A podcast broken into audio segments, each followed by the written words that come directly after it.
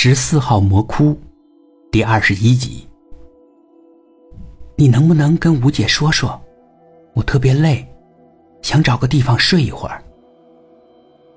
王璐立即联系了，吴姐安排了酒店。我们到酒店以后，不到一分钟，吴姐也来了。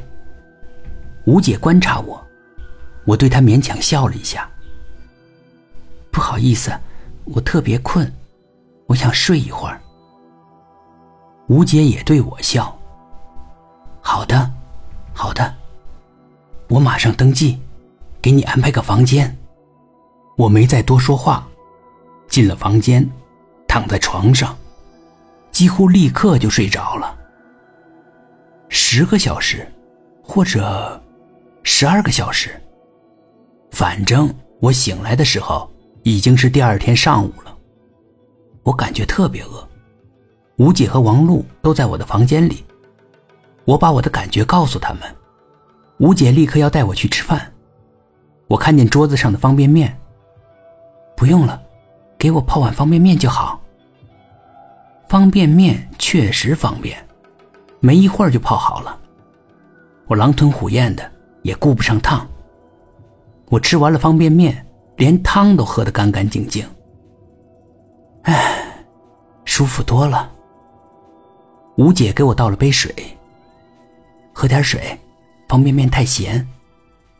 我接过杯子，喝了一口，然后把杯子放在一旁。大师说，那个眼镜是我的一个记忆，可我想来想去，就是想不起来这个人。你能不能提示提示我？我对吴姐说。吴姐和王璐对视了一眼，吴姐犹豫着，但她还是开口对我说话了。那个眼镜，嗯，是个有名的律师。吴姐说，他拿些钱资助贫困山区的女孩，资助他们上学，还出钱邀请女孩去他那个城市旅游。吴姐停了下来。他观察我的反应，可我没什么反应。吴姐继续说下去，但那个律师居心叵测。他，他还邀请那些女孩去他家里。他，他，他对那些女孩做了伤天害理的事。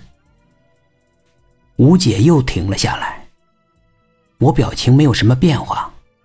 等他往下说，你也是他资助的女孩。我仍然没有反应，但你不一样，你激烈的反抗。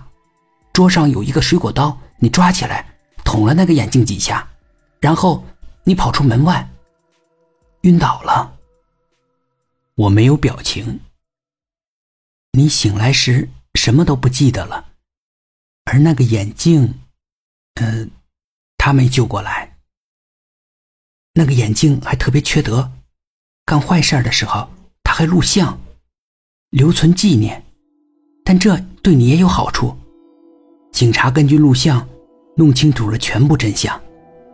你虽然杀了他，但你没有责任，你是自卫。我沉默了一会儿，我尽量的回忆。但是若有若无，模模糊糊。